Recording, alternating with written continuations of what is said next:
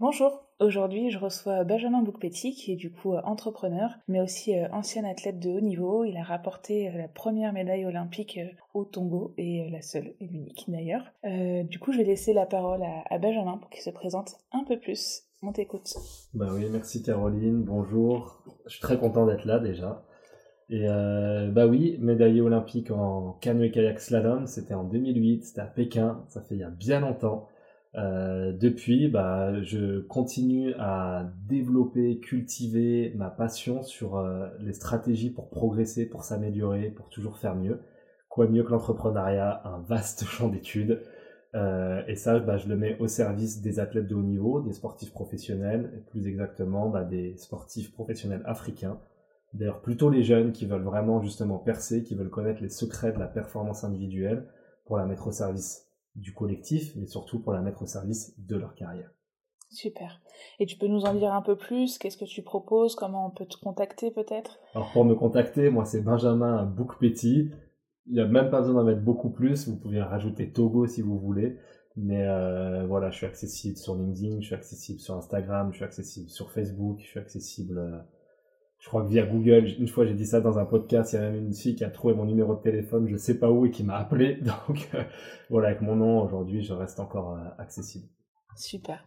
Pour faire un petit rappel, du coup, avant que tu, tu rentres dans le vif du sujet, euh, le but de ce, de ce podcast, c'est de venir faire voir que c'est possible de se relever de tout, c'est de venir inspirer les jeunes et les moins jeunes, parce qu'en fait, on, on, peut vivre des traumas à tout âge, et de faire voir qu'au final, bah, on peut s'en sortir, on peut se relever de tout, et euh, avec les histoires de chacun, au final, on va pouvoir se reconnaître dans, l'histoire de telle ou telle personne et euh, peut-être s'inspirer de ces techniques pour se relever. Euh, moi, je suis du coup Caroline Krotensky. Je suis la fondatrice de la fondation Shining Heroes qui a pour euh, mission de changer le monde un enfant après l'autre en traitant leur traumatisme. Pour ce faire, on a deux projets en ce moment en parallèle. La construction d'un établissement pilote en Mongolie qui va comprendre du coup un orphelinat, une école et un foyer pour euh, jeunes femmes enceintes ou jeunes mamans. Et en parallèle de ça, on a développé une plateforme en ligne gratuite pour les 13-24 ans où on vient tendre la main à des jeunes qui ont vécu des traumatismes ou qui en vivent encore, que ce soit des jeunes qui sont battus dans leur famille, qui subissent des viols, des agressions sexuelles, verbales, qui subissent du harcèlement, ou tout simplement qui euh, vivent la maladie d'un proche au quotidien, qui vivent leur propre maladie, ou euh, encore le deuil. Voilà, tous les traumatismes, euh, on, on passe dessus, et le but, c'est simplement de tendre la main, de trouver des solutions, d'apporter des solutions concrètes. On n'est pas là pour tourner autour du pot, mais vraiment rentrer dans le pot, creuser ce qui va pas et amener une certaine stabilité émotionnelle euh, à ce jeune par le biais euh, d'exercices très ludiques, de groupes de parole, et, euh, voilà. Et du coup, aujourd'hui, Benjamin, je te propose de, nous raconter, selon toi, ton plus gros ou tes plus gros traumatismes et nous dire un petit peu bah, comment tu as rebondi par rapport à ça Qu'est-ce que tu as déployé comme force Où est-ce que tu t'es inspiré Top, je te remercie beaucoup. Euh, moi déjà, avant de démarrer, j'ai envie de partager rapidement ma, ma, version, ma vision du traumatisme. Euh, parce qu'en fait, on vit dans un monde où je trouve qu'on catégorise un peu les choses. Et, euh, et, pour moi, le traumatisme, il n'est il est pas tant de qu'est-ce que j'ai vécu, mais surtout de comment je l'ai vécu pour moi, le traumatisme, c'est le moment où j'ai vécu quelque chose où, euh, où bah, en fait, c'est, bah, comme on a dit, traumatisant, c'est-à-dire dans le sens où je sais absolument pas quoi en faire, je suis tétanisé, je peux plus bouger dans ma vie, à chaque fois que j'y pense, c'est juste le calvaire, ça tourne en boucle, j'ai l'impression que personne ne peut me comprendre, j'ai l'impression que je pourrais jamais me sortir de cette histoire-là, j'ai l'impression que je vais le payer à vie. Enfin, voilà, tout ce genre de mécanisme qu'il peut y avoir, et que, en fait, moi je le vois en avançant aussi, c'est que ça peut arriver aussi parfois avec des petites choses. Tout à fait. Et en fait, je peux être traumatisé, de, je vais exagérer un tout petit peu le trait, mais je peux être juste traumatisé du mec qui m'a gueulé dessus depuis, euh, depuis le haut de l'immeuble de l'autre côté de la rue. Mais à ce moment-là, j'étais un enfant qui avait 6 ans, je venais de vivre une situation qui faisait que j'étais en joie et que j'ai pas compris ce qui m'est arrivé. Et en fait, ça, ça m'a traumatisé. Je dis ça parce que, par rapport à ce que vous faites avec votre fondation, je me dis que je sais que, que voilà, tu veux vraiment aider et que j'aurais surtout que les personnes qui n'ont pas forcément vécu un acte physique qui est considéré comme traumatisant par la société bah, en fait, puissent considérer vis-à-vis d'eux-mêmes qu'est-ce qui est traumatisant pour eux.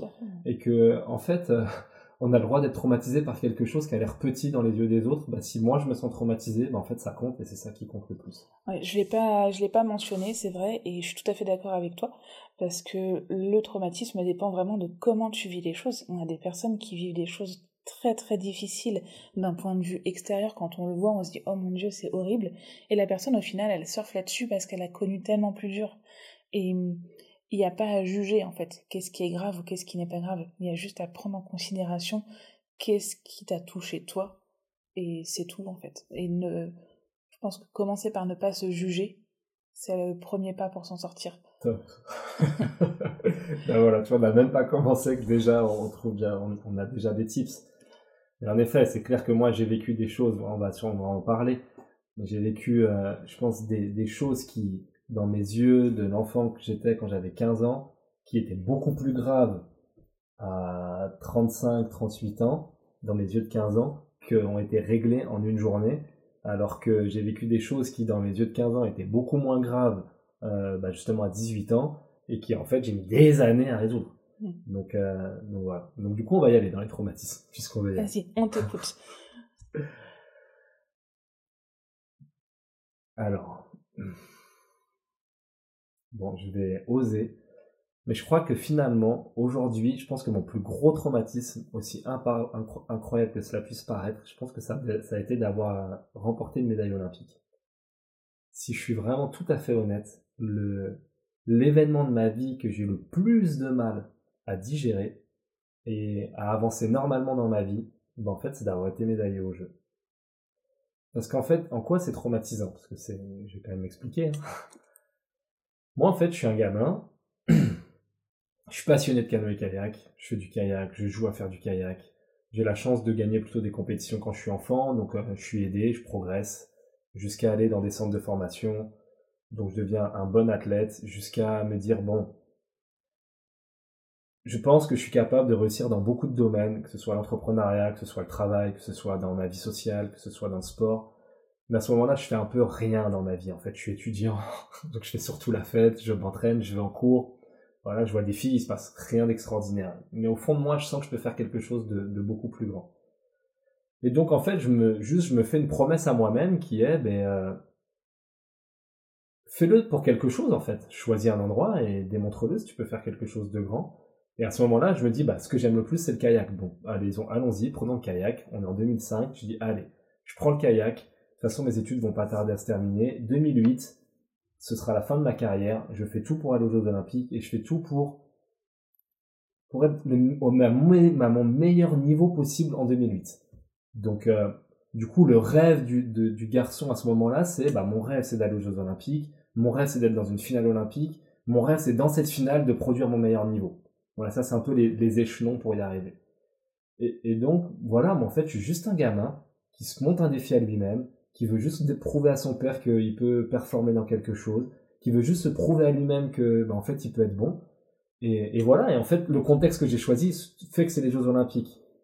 C'est un contexte. Mais au final, moi, je réalise mon rêve, en fait, qui est de, j'ai réalisé mon meilleur niveau sur cette compétition. Et voilà, c'est tout. Sauf qu'en fait, ce qui se passe, c'est que là, du coup, j'ai une pluie de conséquences que moi, je n'avais pas choisi, que j'avais pas décidé, que j'avais pas demandé. Et là, en fait, je me retrouve à être sur tous les plateaux TV, à être le plus interviewé à la conférence de presse des Jeux Olympiques, à me retrouver dans un avion reçu comme un chef d'État dans un pays dans lequel j'ai mis les pieds une seule fois quand j'avais un an. Mais c'est pas moi qui ai, qui ai choisi de pas revenir dans ce pays jusque-là, c'était mes parents. Et en fait, je me retrouve là, je parle pas la langue, euh, je suis le héros du pays, euh, je connais pas la culture. Peut-être pour expliquer, excuse-moi, je te ah coupe, et d'expliquer peut-être que tu as du coup matché pour le Togo alors que tu es euh, franco. Euh, ouais, je suis franco-togolais, je fais l'école de pagaie française. Et euh, je sais pas si on il y a besoin d'expliquer toutes les raisons ici, mais en tout cas, je choisis de représenter le pays de mon père qui est le Togo. Et, et voilà, qui est à la fois un choix tactique, stratégique, et qui deviendra un choix de cœur dans la réalisation, dans, le, dans ce qui se passe après. Mais mais voilà, en fait, je me retrouve à avoir toutes ces conséquences-là. D'un coup, je deviens le gars qui doit absolument vouloir remporter une médaille d'or aux prochains Jeux Olympiques à Londres. Euh, je deviens, en fait, ça engendre plein de choses. Et d'un coup, je me retrouve à, bah, en fait, il faut que j'ai des sponsors, il faut que je mette une équipe autour de moi. Euh, et puis, bah, chaque fois que je vais quelque part, bah en fait je dois me sentir super heureux d'avoir été champion olympique alors qu'en fait bah ouais oui c'est cool mais en fait je sais pas si mais finalement je vois tellement dans les yeux de la personne qui est en face de moi que c'est un truc de fou que bah ok c'est un truc de ouf. Donc je reconnecte au, moment où c'est un truc de fou. Et à chaque fois qu'on me demande ça je pense qu'à ce moment surtout maintenant ça se fait plus de dix ans quoique maintenant ça va un peu mieux. Mais pendant on va dire un an après jusqu'à dix ans après, à chaque fois qu'on me pose la question, j'essaie de me reconnecter au moment où je gagne la médaille parce que quand on me dit ça doit être un truc de ouf, bah moi c'est un truc de ouf mais de merde en fait. et parce qu'en fait je suis revenu dans une vie de merde, j'ai plus de rêve parce que mon seul rêve c'était d'aller aux Jeux Olympiques. Là je sais pas quoi faire. Donc euh, en fait aller travailler, gagner de l'argent, euh, être un meilleur manager dans mon entreprise, bah en fait c'est juste chiant. Et, et, en fait, je dois juste être super content d'avoir gagné une médaille olympique avant, mais ça c'était avant et maintenant c'est la mort. Et donc en fait, ça a été un traumatisme que j'ai mis énormément de temps à résoudre parce qu'en fait, j'étais dans jusque-là quelqu'un qui avait des, des difficultés, euh, mais en fait qui était super entraîné à les résoudre. Donc euh, voilà, je me suis, mes parents ont divorcé, bah, j'ai dû résoudre le problème. Il m'a fallu quelques années, mais bon, finalement c'était court, ça a mis 2-3 ans réellement pour commencer à jumper et à dépasser le truc. Euh, j'ai fumé de la drogue, il m'a fallu quelques années à passer au-delà de l'addiction parce que c'était pas compatible avec la performance de haut niveau. Mais bon, j'ai appris. Euh, je me suis luxé une première épaule à trois jours des qualifications olympiques, euh, des qualifications équipe de France à l'époque, c'était pas encore olympique. J'étais juste junior, 18 ans. Alors que là, ça a été vraiment douloureux parce que, bah, en fait, je préparais la, plus, grande course, la plus grande compétition de ma carrière à ce moment-là. Et en fait, quand je suis à l'hôpital et que le gars me dit, bah, tu reprends un kayak dans trois semaines ou dans un mois, je dis, bah non, puisque dans trois jours, j'ai la qualif, donc euh, je reprends tout à l'heure. Et qu'en fait, je regarde au bord de la, au bord de la rivière, là, c'est, c'est extrêmement dur, mais pour moi, c'est presque un plus petit traumatisme qui m'aura fallu encore une fois que quelques années. En fait, deux ans après, je me fais, je me bouge la deuxième épaule. Bon, ça, c'est presque accessoire. dans ma, enfin, aujourd'hui, je le vois comme accessoire parce que, en fait, là, je me suis fait opérer de ma première épaule euh, après avoir luxé une deuxième fois. Et en fait, là, du coup, je rentre dans un, un, un, mode de préparation physique qui est tellement intense, tellement élevé que quand j'arrive sur la table d'opération pour ma deuxième opération, enfin non, du coup, ouais, c'est ça. Donc pour ma deuxième opération, la première opération, c'est dur, je me fais opérer mal, enfin pas mal, bien opéré, mes centres de rééducation compliqués, psychologiquement c'est dur, euh, physiquement, je mets beaucoup de temps à m'en remettre. Et bon, donc deux ans après, je subluxe la deuxième épaule. Je me fais opérer la deuxième épaule deux ans après, 2000-2002. Et 2002, en fait, c'est accessoire parce que là, j'ai vraiment corrigé le système. Je suis super entraîné. Physiquement, je suis une machine. Quand j'arrive sur la table d'opération, le chirurgien me dit, donnez-moi vos stratégies de produits dopants parce que là, c'est pas possible. Comment vous avez fait pour être aussi, aussi costaud? Mais là, en fait, je suis en train de devenir un athlète de haut niveau. Et en fait, je suis en train de voir que la blessure est un super atout. J'ai un entourage, du coup, psychologique, physique, qui est de bien meilleure qualité. Euh, du, fait de mes blessures, je suis obligé de développer des techniques dans, dans, ma pratique qui sont de bien meilleure qualité. Je maîtrise mieux les mouvements d'eau. Donc, tu vois, ce type de trauma, je savais les résoudre et c'était presque, presque, j'étais content. Après, ce qui est intéressant dans ce que tu dis, c'est que le traumatisme t'a permis d'aller plus loin et de devenir meilleur. Et ça, c'est hyper intéressant. Je fais juste une petite, pause là-dessus dans ton histoire. Mais euh, souvent on, est dans une ère, en tout cas moi que je qualifierais un petit peu de victimaire, tu vois. C'est intéressant aujourd'hui d'être victime de quelque chose. Les femmes sont victimes de quelque chose, les hommes sont victimes de quelque chose. Si t'es dans une catégorie sociale quelconque, t'es victime de quelque chose. Et, et je trouve ça dommage euh, d'exister par le côté de victime. Et en fait, de juste euh, prendre l'autre côté et de se dire en fait, c'est une super chance euh, d'avancer, c'est ouais, c'est une chance. Comme j'aime à dire, il n'y a pas d'échec, il y a que des manières de recommencer plus intelligemment. Et ça te permet bah, de trouver plus de réglages dans ton sport, dans, dans ta performance, mais ça vaut pour tous les domaines de vie. Peu importe le trauma que tu vis, tu as deux manières de le vivre. Soit tu te positionnes comme victime de ta vie et c'est horrible et tu feras jamais rien. Soit tu te dis, ok, ça m'a permis de développer des choses, de devenir qui je suis aujourd'hui et qu'est-ce que je peux faire à partir de ça. Euh, c'est exact. En plus, je trouve que ce que j'ai vécu, comme tu le dis, il illustre parfaitement bien dans le sens où ma première opération, j'étais victime. J'ai subi. Je me suis d'ailleurs retrouvé dans un centre de rééducation avec des des accidentés de la route, victimes. Et j'étais dans une atmosphère victime. J'ai déprimé comme jamais. C'était horrible. Vraiment horrible. J'en ai souffert. C'était vraiment horrible. Deuxième opération de l'épaule. Là, j'étais en mode winner. J'étais en mode, ok, ça fait partie du parcours, je l'ai pas forcément choisi, mais qu'est-ce que je peux en faire?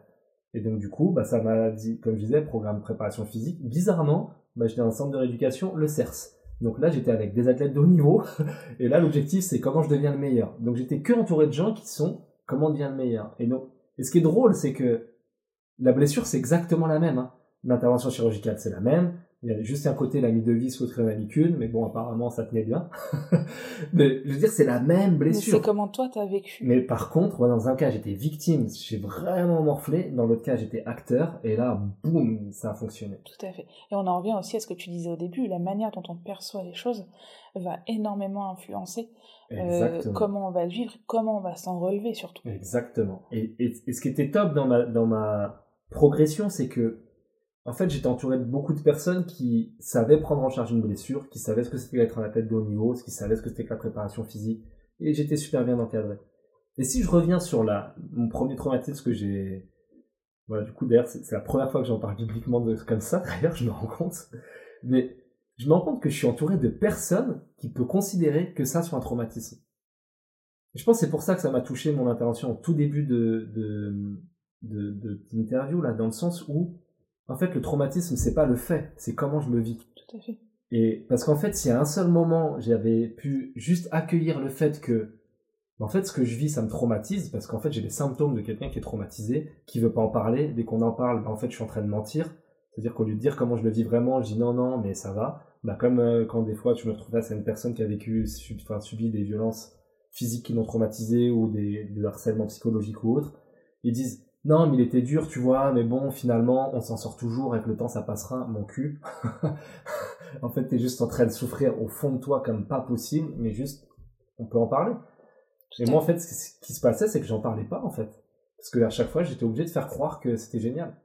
Oui, mais parce qu'il y a une pression sociale aussi autour de ça, de t'es athlète olympique, t'as pas à te plaindre, entre guillemets, t'as as eu une médaille par rapport à tous les gens qui s'entraînent, le peu de qualifiés, ceux qui vont au jeu et le peu de médaillés.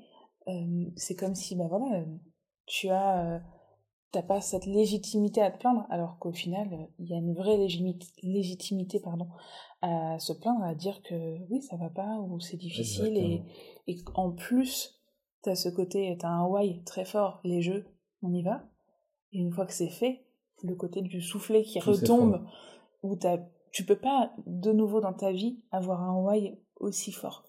Ouais, bah en tout cas, surtout quand, euh, quand j'avais aucun outil pour, pour construire ça, en fait, puisque pour moi, jusque-là, tout ça été évident. Moi, je rêvais, j'ai fait du kayak depuis que je suis petit, donc ça m'amuse.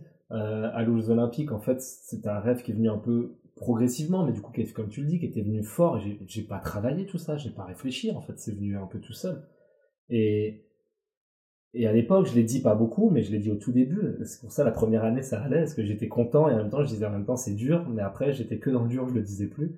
Mais en fait, à 27 ans, je, me suis, je suis arrivé à, j'ai réalisé mon plus grand rêve. A priori, il m'en reste genre au moins 50, et je vais faire quoi en fait? Et là, c'était un moment de vie, de déprime horrible. Donc j'ai commencé à aller à, moi j'appelle ça aller à l'usine, mais du coup j'ai essayé de commencer à rêver la, la vie des autres. Ok, ce serait quoi le rêve que je pourrais avoir? Moi, j'ai tenté, j'ai tenté et j'étais juste désarmé. Tu vois, quand j'y repense, j'étais vraiment désarmé. Je savais vraiment pas comment m'y prendre. Donc, c'est-à-dire que j'ai, pendant longtemps, j'ai traîné ce truc-là en mode, euh, ouais, bah ok, ça doit être comme ça. Une fatalité. Euh, je l'ai mis sous le tapis et puis bah, j'ai avancé en espérant. Euh, j'aimerais faire une petite pause encore sur la fatalité. Très souvent, en fait, quand on vit un trauma, on, le voit un peu comme une fatalité. Notamment, bah, on le voit chez les plus jeunes, quand ils vivent dans des conditions très difficiles et jeunes. C'est un peu la fatalité qu'ils vont avoir une vie, excuse-moi le terme, hein, une vie de merde toute leur vie. Alors qu'en fait, non, il n'y a pas de fatalité. Il y a bah, des solutions. C'est exactement ce que je me disais. Hein. Oui, je sais. C'est pour ça que je le dis. C'est pour ça que je fais un point là-dessus, parce que souvent, ce côté fatal, bah, il, met, il te met dans un engrenage où derrière tu ressors pas. Tu dis bah c'est comme ça, c'est une fatalité, ça va pas changer, pourquoi ça changerait? Alors qu'en fait tu peux voir les choses différemment, sous un autre angle, et puis bah, avoir des objectifs de vie qui vont sûrement pas être aussi euh, forts que des Jeux Olympiques, mais qui peuvent être aussi forts dans le cœur. Et, euh, Tu vois, on va y venir. on va y venir. Non, et c'est cool dans ce que tu dis dans le. Effectivement, on dit que c'est une fatalité. Et surtout, le pire, je crois, dans tout ça pour moi, c'est que dans, le- dans les yeux des autres, c'est normal en fait. Et que t'as pas le droit de te Je crois que c'est ce qui me fait le plus mal quand j'y pense, c'est que. Putain, tu te dis, mais personne va m'aider dans cette connerie, quoi, mais. Merde En fait, moi, j'en chie, mais. Et tu peux pas le dire, c'est normal, et. Et t'es tout seul comme un con, putain, mais. Parce que du coup, quand tu me dis la vie des autres, je réalise que, ok, je- en fait, je. Paradoxalement, c'est ouf, mais je dis, ah ouais, en fait, je vivais ce truc-là. Parce que, pareil, encore une fois, je pouvais pas me dire que, bah, en fait, de vivre quelque chose d'aussi grand, ça puisse être aussi horrible. Et encore une fois, c'est pas le fait qui fait le truc, c'est comment tu le vis. C'est comment tu le vis. Pour moi, c'est beaucoup plus simple de me faire tabasser, parce qu'en fait, j'ai tous les outils pour euh, derrière faire savoir quoi faire. Mais sur ça, j'avais aucun outil, j'étais tout seul, et tous les gens me regardaient en mode, non, mais c'est trop, enfin, ouais, c'est ok, c'est- normal, putain, mais non, c'est pas normal. C'est intéressant. euh, on a deux autres athlètes olympiques qu'on va pouvoir euh, interviewer, dont un que tu connais très bien, qui a été euh, un, un challenger dans, dans ta carrière. Et je pense que je leur poserai la question aussi pour savoir un peu comment ils ont vécu tout ça. Parce que, enfin, Ouais. je pense avoir la réponse. Donne envie d'écouter son podcast, parce qu'il y a des choses, je me demande sur lui d'ailleurs, donc euh, Ouais, et je il a vécu que. des choses très très difficiles, enfin, moi, de mon point de vue en tout cas. Mais moi aussi, je le, je le vois comme ça, donc euh, ça, ça va être intéressant. Je vais pas spoiler qui, euh, qui arrive par la suite, mais euh, je pense que ça va être très très intéressant à voir justement sur plusieurs athlètes olympiques différents. Mm. Moi, le peu que je côtoie, il y a toujours ce, ce côté-là en fait. C'est la première fois que tu oses en parler et merci pour ça. Mais c'est vrai que j'ai déjà entendu d'autres personnes le dire. Et cette fameuse chute, euh, limite des autres, descente aux enfers en fait, de l'après. Et puis, et puis à aucun moment, mais à aucun moment, je pourrais m'imaginer aller dans un centre qui va aider les traumatisés. Enfin, je veux dire, là, il y a, y a dans mon cerveau qui était impossible. C'est la première fois, là, du coup, merci beaucoup pour ce qu'on fait là. C'est la première fois que je me dis, ah, mais en fait, peut-être ce qui m'aurait le plus aidé, ça aurait été d'aller dans un centre où on traite les traumatisés, en fait. Mais je, j'aurais jamais pensé. Et du coup, qu'est-ce que t'as mis, euh, toi, en, œuvre? Quelle force t'as fait ressortir pour euh, te relever de tout ça? Alors moi, il y a eu un élément déclencheur. C'est-à-dire, je pense que j'étais, j'étais parti pour mourir tranquille. Hein. Euh, Voilà, du coup, je buvais beaucoup d'alcool, je faisais la fête, je travaillais. J'étais à la fois alcoolique et work alcoolique, les deux ensemble. Du coup, c'était parfait. Est-ce que tu veux donner les âges un peu pour qu'on arrive à se repérer plus Ah, facilement? Moi, à ce moment-là, alors là, quand je parle de ça, à ce moment-là, bah, j'ai, j'ai 30 la trentaine. J'ai arrêté ma carrière à 31, donc j'ai entre 31 et 35, à peu près 36, 37. Et les jeux, t'avais... Les Jeux Olympiques, j'avais 27. D'accord. Ok. Jeux Olympiques, j'ai 27 ans. Donc tu vois, j'ai 27 ans, je continue ma carrière jusqu'à 31.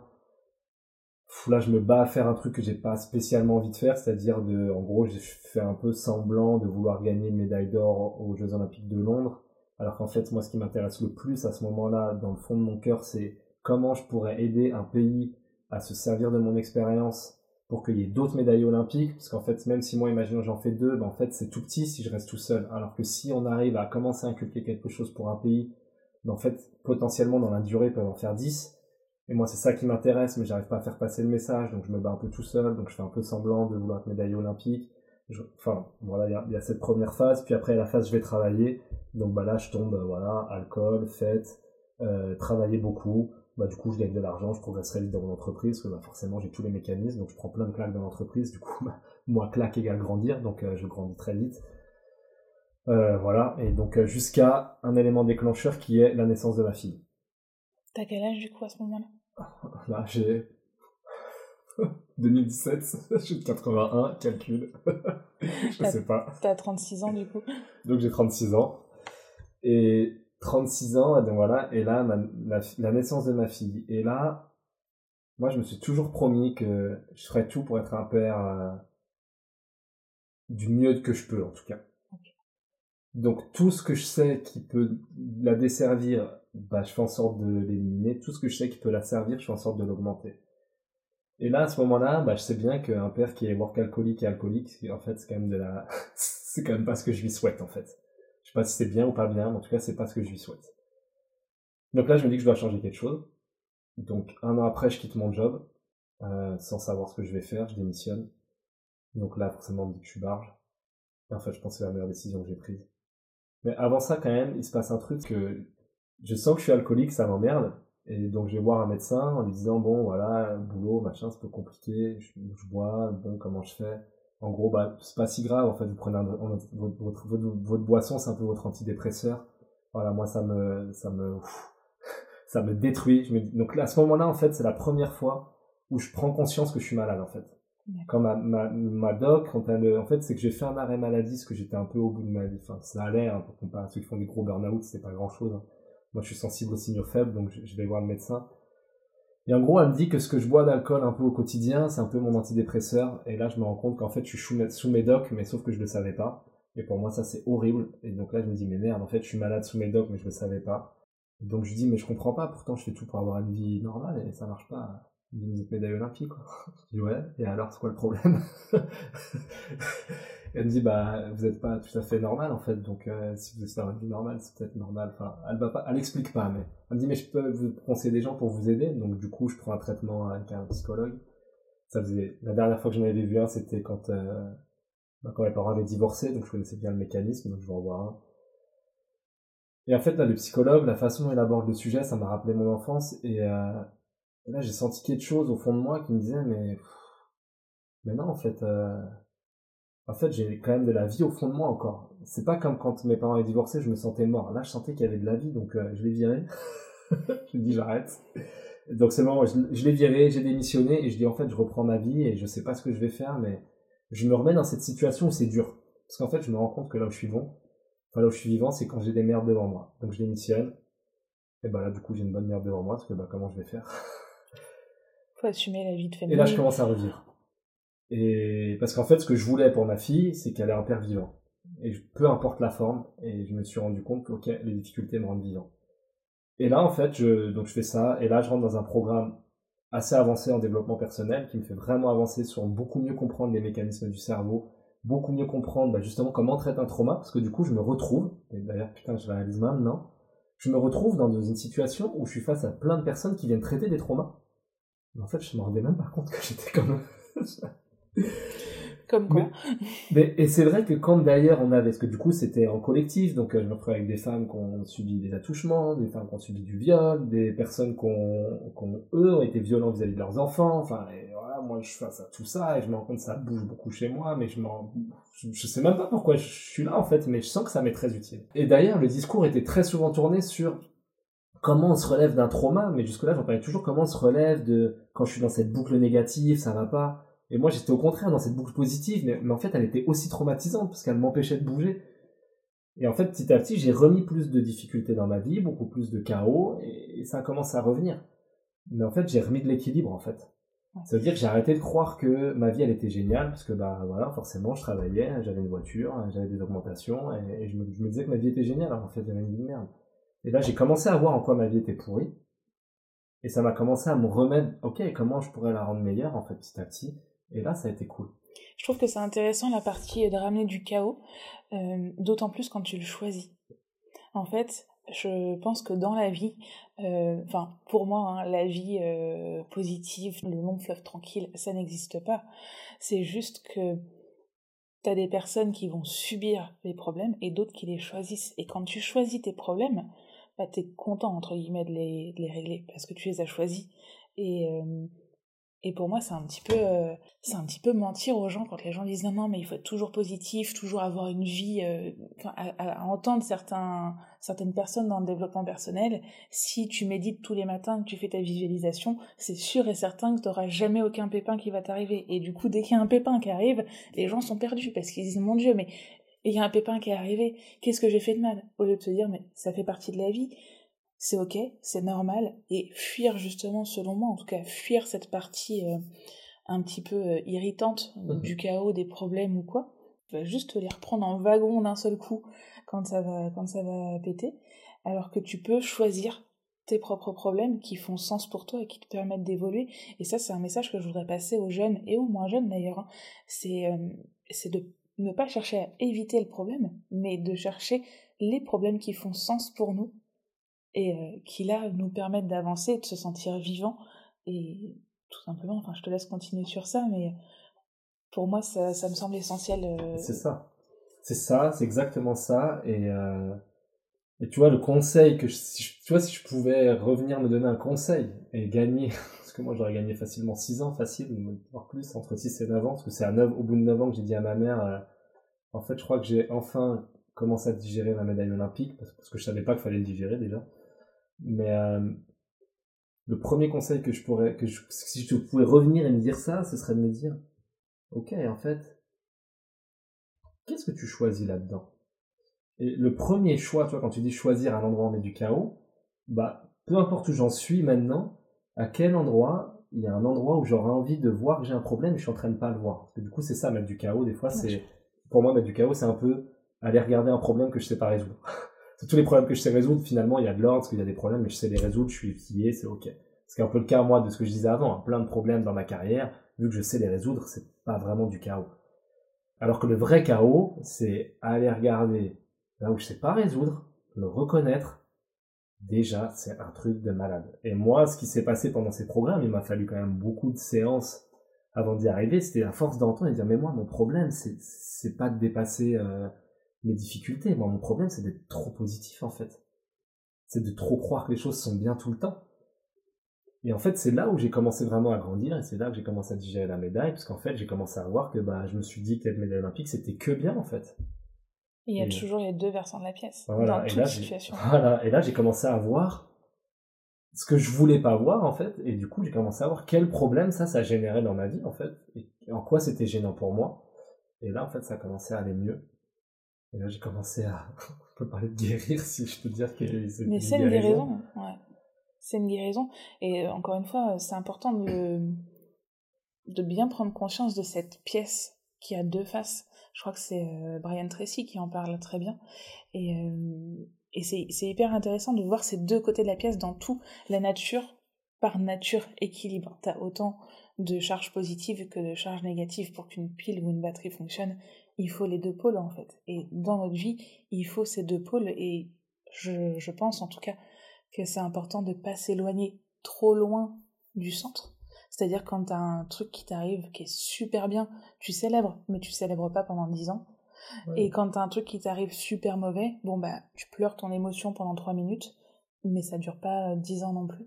Et de bah, revenir au plus... En tout cas, euh, tu parlais de, de, choisir le chaos. Moi j'aime bien dire d'être conscient que j'ai le choix déjà, et que peu importe où j'en suis, c'est moi qui choisis. Donc si je choisis de célébrer 25 ans, bah en même temps, je choisis de ne pas voir pendant 25 ans qu'il y a de la merde. Et que si je suis triste pendant, euh, je sais pas, un an, enfin une semaine, un mois, un an, bah c'est que c'est moi qui choisis de vivre cette tristesse et de ne pas aller voir en fait que, que dans ce que j'ai perdu, bah en fait j'ai aussi perdu des choses qui m'arrangent et que quand je perds ça, bah ça m'ouvre aussi des opportunités, enfin ça m'ouvre des nouvelles choses que je peux faire. Enfin, et de, que en fait il y a aussi des choses qui sont positives. Moi, ma fille, elle a 6 ans. Quand j'avais fait l'expérience, elle avait 5 ans. Mais tu vois, pour lui, lui faire prendre conscience de cette notion d'équilibre et des deux côtés de la pièce, on était dans un parc à Turin. Et euh, ce qui était cool à Turin, c'est qu'il y a des arbres où en fait le, réseau de racines il est un peu à la surface, donc on le voit superbement bien. Et du coup, c'est un peu pour lui montrer que un arbre, si je le considère, je vois que le tronc et ce qu'il y a au-dessus. C'est un peu comme des fois notre société un, peu en train de mettre en avant que ce qui est bien en fait, la réussite et blablabla. Enfin, et qu'en fait on regarde jamais les racines. Donc là, du coup, avec elle, on a exploré le réseau de racines, jusqu'où ça va, comment ça permet à l'arbre de se stabiliser, et qu'est-ce qui se passe si je coupe les racines. Et c'était déjà une première expérience de, de, se dire, je peux pas regarder un arbre en voyant que ce qu'il y a au-dessus de la terre, en fait, parce qu'il y a une partie en dessous de la terre. Et pas le regarder non plus en regardant que ce qu'il y a en dessous de la terre, parce qu'il y a une partie au-dessus de la terre. Et en fait, c'est ça qui, pour moi, illustre aussi hein, encore assez bien, et que, avec le succès, parce que des fois, du coup, j'en profite pour faire ma propre thérapie. Hein. Vas-y, vas-y, on est là pour ça. Mais en fait, avec le succès, on a la, tendance actuelle, est de juste dire, ouais, en fait, il y a eu beaucoup de travail avant, et que c'est un peu la manière d'équilibrer. Alors qu'en fait, c'est pas vrai, parce qu'en fait, quand on travaille, ce que beaucoup, tout le monde ne le reconnaît pas, mais moi, quand je travaille avec les athlètes de haut niveau, je, je prends beaucoup de plaisir à leur faire voir, à les obliger à le dire. On a beaucoup de plaisir. Ça beau être très dur, on a du plaisir dans la douleur, on a du plaisir à se voir progresser, on a du plaisir à voir les feedbacks de notre entraîneur, on a le plaisir d'avoir les gens qui nous disent putain toi t'es vraiment déterminé, tu lâches pas, et du coup notre ego il est ouais moi je tiens, je vais aller au bout. Donc même si on gagne pas, en fait on est déjà, c'est déjà équilibré. Gagner c'est c'est quand on gagne la coupe, en fait d'un coup vient de naître un nouveau problème. Donc là, ce, cet, extrême, cet extrême positif, en même temps, il y a un extrême négatif, et c'est ça dont on parle jamais. Exactement. Mais il y en a qui se suicident, hein, les, pas les Marco Pantani et autres, les fins de carrière, enfin. Et là, on y vient, quoi. Là, on commence à en parler, les traumatismes post-carrière, etc. C'est vrai qu'on en parle beaucoup plus du trauma post-carrière, et il y a d'ailleurs un accompagnement qui est beaucoup plus mis en place sur une fin de carrière que sur euh, euh t'as gagné une médaille au jeu. Donc, euh, c'est bon quoi, va faire les prochains. C'est ça. Alors euh, que peut-être des fois, pour maximiser les médailles d'après, peut-être on devrait traiter le trauma. T'as gagné une médaille, bon, on va gérer le trauma et après on verra pour la suite. T'imagines, c'est fou comme changement de, de paradigme. Mais c'est sûr. Et pourtant, je pense qu'il peut être nécessaire. Et, et donc, euh, retenez bien, surtout euh, pour les auditeurs, que dans toute situation, il y a les deux côtés de la pièce. Il y a toujours agréable et désagréable, c'est mieux que positif et négatif. Mais t'as toujours de l'agréable et du désagréable, c'est juste que t'as la possibilité d'aller euh, choisir un désagréable qui fait sens pour toi. Et je pense que justement l'équilibre il se trouve là-dedans. Quand le désagréable fait sens pour toi, bah tu le fais en effet euh, avec plaisir et, et en effet on, on, tire du plaisir. Moi je sais que j'ai beaucoup travaillé bah, notamment pour la fondation et euh, j'ai passé presque deux ans à, à travailler jusqu'à 3, 4, 5 heures du matin pour lancer la fondation euh, et la journée je travaillais au cabinet et, et j'avais ce côté de plaisir de me dire punaise ça avance et quand ça va voir le jour quand ça va voir le jour et puis le moment où ça voit le jour t'es un peu démuni et tu te dis waouh. Tout ça qui s'est passé et... mais encore une fois ça j'en reviens à ce côté de plaisir. Euh, ça me faisait plaisir de le faire. À aucun moment je me suis dit euh, oui j'étais fatiguée c'est un fait. Mais qu'est-ce que j'étais heureuse de faire ça de quelque part t'es nourri, t'apprends. C'est ça. T'as des feedbacks qui, sont, qui font sens avec ce que toi tu cherches vraiment pour toi. Tu rencontres des personnes extraordinaires, tu t'apprends plein, plein de choses. Et du coup, en fait, ce que je pense que la plupart des personnes qui vont qui nous écoutent, en fait, elles vont, vont dire bah ouais, mais attends, euh, toi c'est facile en fait quelque part parce que t'as vécu un truc extrêmement positif, donc déjà t'es quand même un positif, t'as adulé, enfin tu vas par tous ces genres de choses. Mais en fait, c'est pour dire que tout comme pour moi, ça a été difficile d'imaginer. Parce qu'en fait, c'est ça le plus gros, la plus grosse difficulté, c'est que pour moi, c'était impossible de commencer à croire ou à imaginer, ce qu'imaginer un début de pensée qu'il puisse y avoir des problèmes ou une merde qu'il y ait avec ce type de victoire. Et en fait, donc on parle d'équilibre, exactement dans l'autre sens, ce qui est le, le plus gros piège, c'est que c'est quasiment impossible d'imaginer qu'il puisse y avoir un, ne serait-ce qu'un un, tout petit avantage ou un tout petit bénéfice avoir été violé par mon oncle, par mon père, par ma mère, enfin par mon père ou par euh, quelque chose d'autre. Et en fait, c'est on est dans un inconscient collectif qui fait que c'est impossible d'imaginer ça. Et donc du coup, on se l'interdit ou en tout cas tous les mécanismes sont faits que alors que la réalité, c'est OK. Qu'est-ce que j'ai appris de ça? En quoi ça m'a servi? En quoi ça te rend plus fort? si, si je regarde vraiment, qu'est-ce qui est vraiment important pour moi dans ma vie aujourd'hui? Quelle est la personne que je suis devenue Comment je me suis construit? En quoi ce qui m'est arrivé quand j'étais plus jeune, ce qui m'est arrivé par le passé, en quoi le traumatisme que j'ai vécu, qu'il soit proche ou lointain, en fait, est en, train de me rendre service dans ce que je suis la personne que je suis en train de devenir? Quelles sont les rencontres que j'ai faites grâce à ça? Et, en fait, moi, ce qu'il y a, c'est que je suis surentraîné dans ce sens-là. Donc tu peux me mettre n'importe quel traumatisme en face de moi, je vois, j'arrive toujours à amener la personne à avoir quelque chose. Je suis surentraîné. N'importe quel traumatisme, entre guillemets, considéré comme négatif. Comme parce considéré comme négatif, parce, que sur l'autre, je manque d'entraînement. parce que du coup, c'est vrai qu'on n'en parle pas et c'est hyper intéressant qu'on commence avec toi et sur ça. C'est qu'on on parle pas du trauma euh, positif, euh, comme bah, par exemple les gens qui vont gagner au loto ou quelqu'un qui. Euh, qui va avoir une boîte qui, qui explose. Là, tu vois, par exemple. Business, parfait. Ouais. Je fais, je fais une croissance extraordinaire. J'ai mes quatre entreprises, tout cartonne. À chaque fois que je me présente quelque part, tout le monde me regarde avec des yeux. Non, mais toi, tu réussis, c'est extraordinaire. Tout le monde rêverait d'être à ta place. Et toi, à l'intérieur de toi, tu dis, mais en fait, c'est horrible. Mais sauf que t'as pas le droit de le dire. C'est ça. Et du coup, t'es en train, t'es en train juste, enfin, parce que je revois ma, ma position. Je suis juste à ce moment-là, j'ai un circuit qui est en train de me dire, ok, alors attends, du coup, comment, pourquoi c'est vraiment bien? Ils ont raison de croire que c'est top. C'est quand même top d'être bien. je veux quand même pas commencer à chercher là où ça va pas. Et en fait, c'est le meilleur moyen qui soit pour s'enfoncer dans son traumatisme. Dans son traumatisme. Ça se voit beaucoup dans le business. Je crois que les pires traumatismes, finalement, c'est ceux qui réussissent. Parce que ceux qui échouent, on a envie de les soutenir, du soutien, bah oui, voir quand même ce que tu as appris. On le voit beaucoup dans les personnes qui font des exits, qui vendent euh, derrière, c'est En fait, il y a tellement de travail en amont, il y a tellement euh, de pression et tout ça qui permettent à la personne de vivre, justement, que derrière, quand elle vend, bah, qu'est-ce qui se passe? Il n'y a plus rien. Alors oui, elle va se dire, ouais, je vais passer euh, ma vie euh, à la plage, je vais acheter une île. Bon, tu passes trois semaines à la plage, euh, au bout de trois semaines, t'en as marre de regarder le sable, Bah, les dauphins et tout Surtout ça. a priori, quand t'as été entrepreneur, que t'as réussi à faire monter un business, c'est qu'a priori t'aimes quand même plutôt bien les Exactement. problèmes. C'est que t'aimes le T'aimes challenge bien les problèmes nouveaux.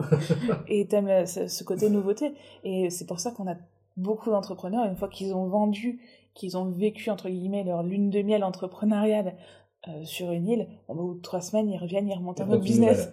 Et je trouve ça génial parce que c'est c'est fantastique, c'est vraiment fantastique. Mais c'est vrai qu'on a tendance à ne pas voir, ou du moins à, condamner un petit peu, c'est un peu tabou ce côté. T'as vécu quelque chose de génialissime et euh, t'as un trauma derrière. C'est un peu, enfin, je fais un parallèle sur un autre domaine, mais quand euh, t'as as voulu avoir un enfant pendant des années, que t'as du mal à avoir un enfant, et puis là d'un seul coup, bah t'as ton enfant, tu tombes enceinte, t'accouches et t'as la maman qui est au fond du seau parce que bah, plein de réactions Parce physiologiques que c'est une maman, en fait. parce que c'est une maman, plein de réactions physiologiques, la chute des hormones, tout ça. Et on lui dit, bah attends, maintenant que t'as ton enfant, Tu euh, quand même pas te plaindre, hein. c'est ça, tu vas quand même pas te plaindre. Et ça, c'est un vrai problème. On commence aujourd'hui un petit peu à délier les langues autour de ça, mais on ne délie pas les langues autour d'autres traumatismes qui sont des bonnes choses qui sont arrivées dans la vie, entre guillemets, bonnes Ouais. choses, mais qui ont apporté aussi leur lot de conséquences beaucoup moins agréables, ou du moins où on n'est pas préparé pour. Et du coup, ce qui m'amène à, à dire qu'en fait, une des plus grosses difficultés, enfin, une grosse difficulté, je sais pas si c'est la grosse difficulté, mais en tout cas, ce qui est le plus gênant, ou ce qui, ce qui nous empêche le plus, voilà, c'est plus ça. Ce qui m'empêche le plus de régler rapidement mon traumatisme, et en profondeur, parce qu'il ne s'agit pas d'aller vite, il s'agit de le résoudre vraiment, euh, c'est plus le regard des autres qui arrête pas de me dire, euh, non mais c'est normal, tu souffres en fait, puisque puisque tu as subi cette violence-là quand tu étais enfant, c'est normal, tu souffres en fait, c'est normal que ce soit dur. Et en fait, c'est ce regard-là, et c'est comme l'entrepreneur, bah, ce serait normal que tu sois heureux et que tu profites de tes vacances avec tout l'argent que tu gagnes, et que c'est normal que tu sois heureux et que tu souris. Et en fait, on est, c'est un peu l'étiquette que, que beaucoup de personnes nous mettent et qu'on finit par croire. Et en fait, c'est ça qui nous emprisonne de plus en plus dans notre petit, dans notre petit, enfin, qui d'ailleurs devient grand à force, traumatisme, alors que la vraie voie de sortie, elle est plutôt de, j'ai presque envie de dire d'aller voir les personnes, parce que moi je, je crois beaucoup en l'entourage et à l'écosystème, enfin voilà, je crois beaucoup à une plante, pour moi si je la plante dans du béton, ça marche pas trop. Non. Et bah pour moi, face à notre traumatisme, en fait c'est quasi comme si je mettais la plante dans du béton, c'est que bah, tout le monde te dit de toute façon tu peux pas pousser. Bah forcément quand t'es du béton, tu vas pas faire pousser la plante. Bah en fait juste cette plante, mets la dans du terreau, et bah en fait ça va, elle va se réveiller, elle va devenir vivante et tout va bien se passer. Donc de la même manière, bah, en fait va voir des personnes qui savent voir ou qui peuvent t'aider à voir ou qui ont déjà vu que en fait dans ce que tu as vécu il peut y avoir de la beauté ou va voir ou connecte-toi avec des personnes qui ont déjà vu que dans ton excitation là bah, en fait il y a quand même beaucoup de caca avec Tout à fait. Et euh, sur le regard des autres, moi je fais un petit parallèle avec ma vie. J'ai eu une enfance euh, assez challengeante, on va dire. Et euh, bah, je suis sortie de tout ça, j'avais 16 ans. J'étais un peu. J'étais un, peu une bête de guerre, quoi. Je suis sortie, j'avais un, mental très fort. J'étais inarrêtable et le regard des autres m'a plombé littéralement. C'est-à-dire que les gens me disaient, quand je commençais à expliquer ce que je vivais, oh non mais c'est pas normal, oh ma pauvre, oh ceci, oh cela. Et en fait c'est horrible, ce, ce côté-là de de me victimiser. Moi j'avais grandi là-dedans, donc c'est pas comme si euh, t'arrives à, à 12-13 ans dans une situation qui est difficile, tu sais, où là tu t'en rends compte. Quand t'as grandi dedans, tu te rends pas forcément compte. Et j'avais développé, et je les ai toujours, énormément de force, énormément de qualité grâce à ça. Mais là, d'un seul coup, on venait me dire qu'en fait, ma vie était euh, extrêmement triste, extrêmement horrible, et, euh, et que bah, je devais juste être une petite chose fragile, que j'étais pas... enfin, en sortant de, de là, j'étais pas du tout là-dedans. Et, et c'est vrai que le regard des autres peut vraiment euh, faire beaucoup, beaucoup de mal dans les choses agréables, traumatisme, entre guillemets, liés à de l'agréable, comme du désagréable. Et euh, je te rejoins sur le fait d'aller s'entourer de personnes qui peuvent voir cette lumière dans, dans tout. Et d'ailleurs, c'est pour ça que nous, on a créé Unity, pour pouvoir tendre la main à des jeunes qui, euh, bah, s'ils en parlent à Pierre-Paul Jacques, vont juste dire « Oh mon pauvre, c'est horrible !» Oui, c'est difficile. Mm. Mais si tu restes dans c'est horrible, ta vie, elle va être horrible tout le temps. En fait, c'est juste, c'est pas que horrible. C'est pas que C'est horrible. horrible et. Exactement. Tant dans euh, l'adversité que dans euh, quelque chose que tu as vécu qui, euh, qui est bon pour toi, il y a toujours du et. Et, euh, et vraiment pour tous les jeunes qui nous écoutent, si vous avez entre 13 et 24 ans, n'hésitez pas à nous rejoindre sur Unity, c'est gratuit. Vous pouvez postuler sur le site de la fondation. Et puis pour les moins jeunes qui nous écoutent, si vous avez des choses à, voir, vous pouvez aussi nous écrire sur le site de la fondation. On, va prendre, euh, enfin, on prend les choses en charge également. Mais euh, c'est important, en effet. L'entourage est important de, de parler avec des personnes qui ont fait les choses aussi, c'est important. C'est ça. Et, et puis surtout que là, c'est pas de la théorie. Plein de choses dans notre vie qu'on peut théoriser, qu'on peut conceptualiser. Mais la vie de quelqu'un, c'est pas de la théorie, c'est concret, c'est réel, c'est des vraies émotions, c'est de la vraie souffrance, c'est des vrais moments de joie. Et parce que tu vois, on pourrait dire, bah, faites-nous un cours un peu, bah, comment, quels avantages je pourrais voir. Mais en fait, chaque personne a des bénéfices différents. Parce que ça dépend qu'est-ce qui est vraiment important pour toi, qu'est-ce que tu as vraiment envie de vivre, qu'est-ce que j'ai appris? Bah, en fait, on- chacun n'apprend pas les mêmes choses dans les mêmes expériences, enfin, dans- dans- avec la même sensation. Tout comme j'ai dit, ma première opération c'était dramatique et la deuxième c'était extraordinaire. Bah, de la même manière, le même traumatisme vécu par deux personnes différentes ne vont pas le lire de la même façon. Et donc, les bénéfices qu'elles pourraient y percevoir, ou en tout cas les, ouais, voilà, les bénéfices qu'elles pourraient percevoir, ou les atouts qu'elles pourraient en retirer, ne seront pas les mêmes. Donc, même si je vous fais, bien sûr que si on fait défiler 50 personnes et que 50 personnes qui ont vécu le même traumatisme que vous sont capables de vous parler des 10, 20, 30 bénéfices qu'elles ont tirés de leur traumatisme, au bout d'un moment, je vous garantis que vous allez commencer à vous dire Ah ouais, il est possible que moi aussi, en fait, il y en ait. Mais surtout, ce que je veux dire, c'est que c'est les vôtres et c'est à chacun d'aller retrouver pour soi-même en quoi cette expérience elle m'a amené bah, soit du, enfin, des parties bénéfiques et des parties qui me sont plutôt gênantes ou, limitantes ou qui m'ont fait de la, enfin, qui ont créé de la douleur ou de l'inconfort chez moi. C'est vrai, posez-vous cette question et posez-la vous avec honnêteté. Très souvent, on manque un peu d'honnêteté parce que justement, dans une société où on prône de plus en plus le côté victimaire, et ben c'est intéressant, on vit à travers certains traumas et euh, vous avez le droit de vivre en dehors des traumas et vous avez le droit de, de dire oui, en fait, je suis plus forte euh, grâce à ça ou je suis plus fort grâce à ça ou euh, j'ai été affaiblie alors que j'ai réussi ça. Et c'est ok, c'est complètement ok, mais posez-vous euh, les, posez-vous les questions et répondez-y réellement avec honnêteté. Exactement. Vous n'êtes pas obligé d'en parler, mais au moins d'être honnête avec soi-même, ça change Ça commence beaucoup par de là. choses. Et c'est pas parce que les personnes que vous connaissez déjà, qui sont déjà autour de vous, ne savent pas le faire, que vous n'avez pas le droit de réussir à le faire. Tout à fait. Et puis au-delà de ça, vous, en vous autorisant à le faire, parfois vous autorisez les autres à le faire. On commence déjà. Ouais. déjà par- Non, non, mais le faire. Commencer euh, par soi, mais surtout parce que il y a ce truc-là des fois. C'est que, enfin, je parle surtout là. On parle de. Moi, je me vois ado. Ado, euh, moi, je m'interdisais de rêver grand kayak, par exemple. Moi, c'est des gens comme Fabien Lefebvre qui m'ont aidé à rêver grand, parce que c'est un gars que j'ai connu à mon âge. Euh, on avait quasiment le même niveau, et quand je vois comme il avait faim, comment il défonçait tout le monde, comme il disait mais moi, je deviendrai ce niveau-là. Et vous pouvez croire ce que vous voulez, mais moi je le dis pas parce que je suis arrogant, je le dis parce que j'ai vraiment envie de le faire et que je vais le faire. Alors il y a des choses qu'il a réussi, d'autres qu'il a pas réussi. Mais du coup, moi d'avoir, quand, quand tu grandis avec quelqu'un qui est comme ça à côté de toi, d'un coup tu te dis, putain, mais en fait peut-être que c'est possible. Mais du coup, lui, la force qu'il a eue à ce moment-là, c'est qu'il n'a pas attendu que les autres valident son choix pour le faire. Et que bah, il a permis à quelqu'un comme moi de finalement devenir médaille olympique, alors que finalement, c'est parce que quelqu'un m'a montré le chemin quel- quelque part. Mais du coup, vous pouvez être ce Fabien Lefebvre en quelque sorte pour vous-même et de dire j'ai pas besoin d'attendre que les autres valident ce que j'ai vraiment envie pour moi, ce que je suis vraiment capable de faire pour le faire. C'est le leader en fait. Le leader, il avance même si on lui dit non. Et puis euh, à un moment, il se retourne et il voit qu'il y a des gens qui l'ont suivi. Voilà. Mais euh, c'est d'avancer euh, même si personne te suit au début. C'est juste de croire en. cro- Croyez en vos rêves, croyez en qui vous êtes et en ce que vous pouvez faire. Et je pars du principe que vraiment on peut tout faire. Ça prend plus ou moins de temps en fonction de qui tu es, en fonction de tes prédispositions génétiques, mais aussi en fonction bah, de, de tes traumas, tout ça. Mais je suis persuadée qu'on peut tout, tout faire. Dans la mesure où ça vient vraiment répondre à ce qui est le plus important pour nous dans notre cœur. Oui, non, quand c'est juste.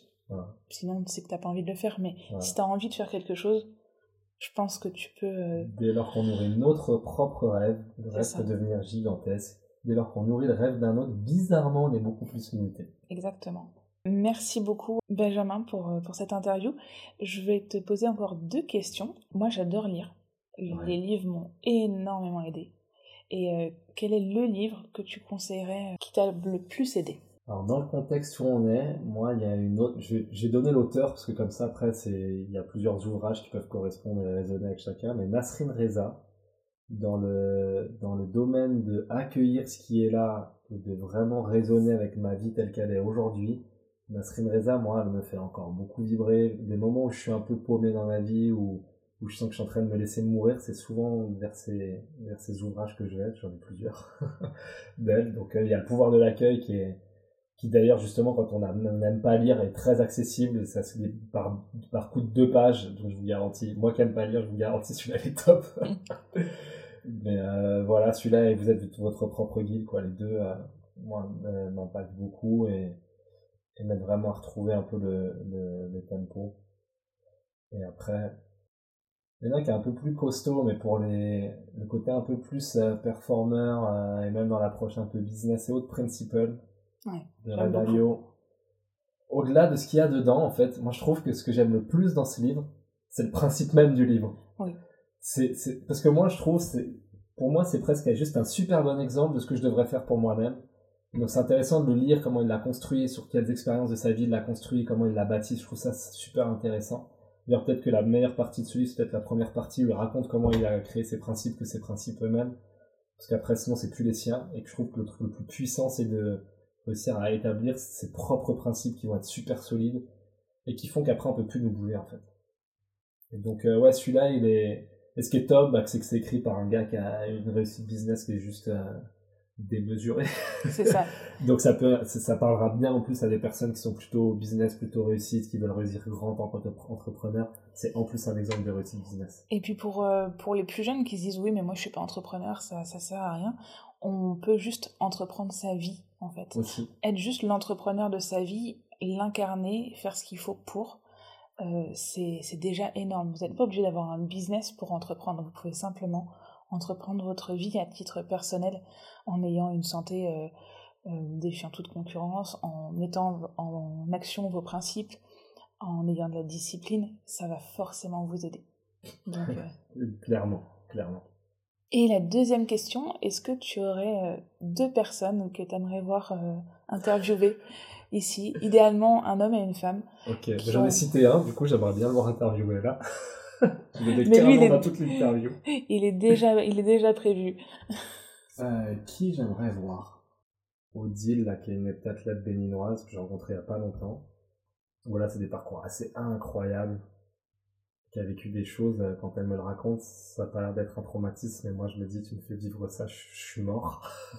Donc c'est assez incroyable, elle c'est beau, vraiment beau, je trouve, elle a un super parcours.